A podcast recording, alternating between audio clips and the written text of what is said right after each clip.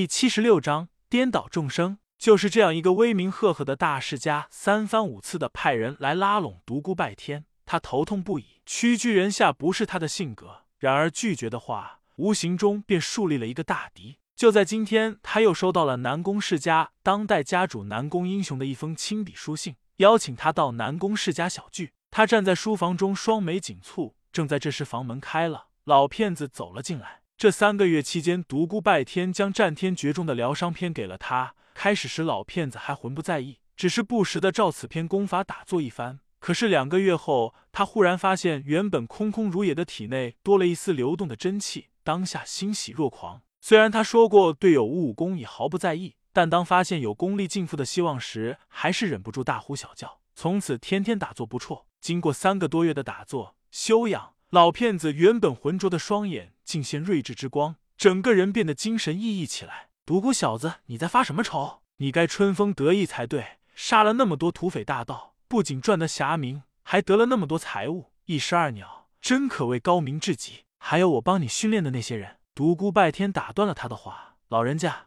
你相不相信命运？不信，我也不信。我坚信自己的人生道路应掌握在自己的手中。可是就在刚才，我心里有一种极不好的预感，我就要大祸临头了。你不是不相信命运吗？不错，可是我心里就是有那种感觉。”一种非常不好的预感。如果真的有命运的话，那么我反抗命运的斗争将要开始。老骗子看了看他，若有所思道：“你有什么打算？请老人家带上张平、老七、丁平，还有那批正在秘密训练的少年，到一个隐秘的地方暂时躲起来，继续训练。我想那些匪盗的财物足够你们周转几年了。”老骗子看了看独孤拜天，：“我怎么越听越觉得你像是在交代后事啊？我只是为了预防不测而已。”那些少年是我在穷苦人家发现的资质不错的苦孩子，人品和资质方面应该都没有问题，请老人家多多尽心。至于前来投奔的那些江湖游侠，良莠不齐，凡是人品不错的，立刻给他们一个毫无意义的任务，把他们支得越远越好。至于那些有，全部留在这所巨宅中，嘿嘿，就让他们。此时独孤拜天已了无牵挂，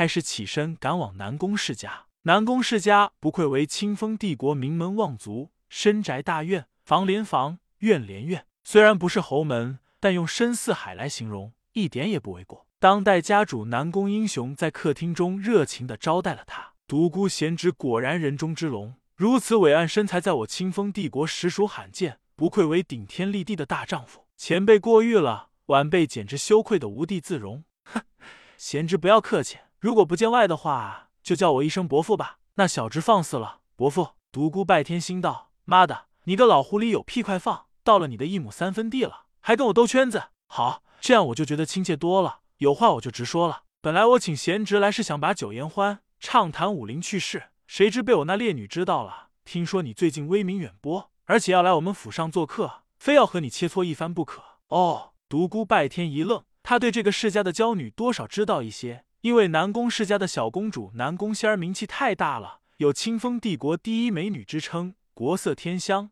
美艳无双，其名气之大，甚至盖过了南宫世家的家主。南宫小姐要和我切磋武功，真是让我受宠若惊。仙儿出来吧！南宫英雄冲着屏风喊道。一个雍容华贵、风华绝代的女子自屏风后转出，一顾倾人城，再顾倾人国。少女国色天香，美丽让人无法正视，使人自惭形秽。独孤拜天一阵恍惚，看马上又恢复了过来。这是他见过的最美丽的女子，只有李师能够与之相媲美。如果李师是一轮清冷孤傲的明月，那么眼前的女子就是那骄傲耀眼的太阳。独孤拜天发现少女望向自己的眼神有些不屑，心中不禁火起：妈的，你那什么眼神？漂亮就了不起？你还真以为自己是女皇？我 Triple X，我 X 你！他心中想着，便毫不示弱的迎上南宫仙儿的目光，微含挑衅之意。南宫仙儿见他不低头。竟然挑衅的望着他，他的眼神不屑中又多了一丝怒意。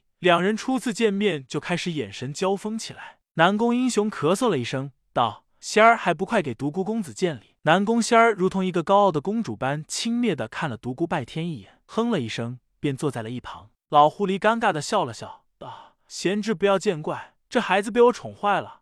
我还有些事，你们先聊一会儿，我出去一下。”独孤拜天一愣，心道：“妈的，什么？”什么？老狐狸竟然跑了？难道让我在这跟他女儿切磋？难道让我勾引他？不对，妈的，这个老狐狸一直想将我收为己用，这是要给我施展美人计，仗着他女儿是清风帝国第一美女，想让我臣服，想让我低头。我 Triple X。南宫仙儿侧着头看了他一眼，道：“独孤拜天，名气很大吗？”神态说不出的倨傲。独孤拜天心道：“妈的，丫头片子，等着瞧，早晚老子 X 了你！”他不慌不忙端起茶碗，喝了一口茶水，又轻轻放下，才道：“不大。”呵呵。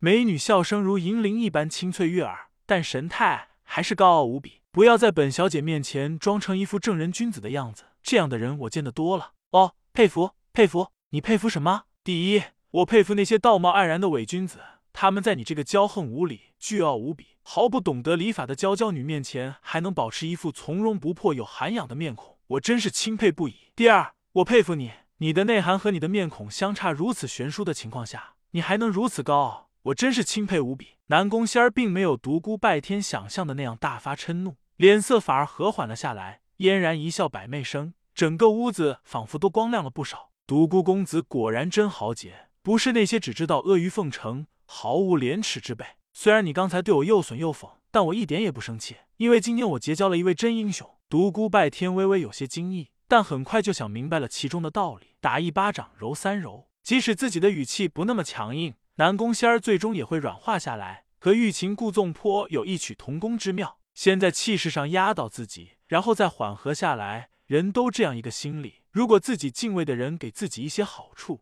哪怕仅仅一点点，那么也会对那个人感激不尽。想通这些后，独孤拜天不得不发自内心的佩服起眼前这个美艳无双的少女。这是一个深谙育人之道、心机深沉的女子。哼，小姐真是一个有趣之人。竟然想出这样一个别开生面的待客之法，独孤公子还在怪我吗？不，绝无此意。独孤兄对南宫世家怎么看？实力雄厚，高手如云，称之为清风第一武林世家也不为过。唉，在外人看来，南宫世家风光无限，是一个跺跺脚，整个清风帝国武林都要颤三颤的大世家。然而这些都是表面现象，其实家族早已到了穷途末路之境，门中高手匮乏，缺少精彩。英才资金不足，南宫世家就像一只牙齿落光、衰老不堪的狮子一般，到了只能慨叹夕阳无限好的境地。哼，赵小姐这般说法，南宫世家就像一只纸老虎。如果真是这样的话，其他门派岂不成了纸猫、纸狗？我就知道独孤公子不相信。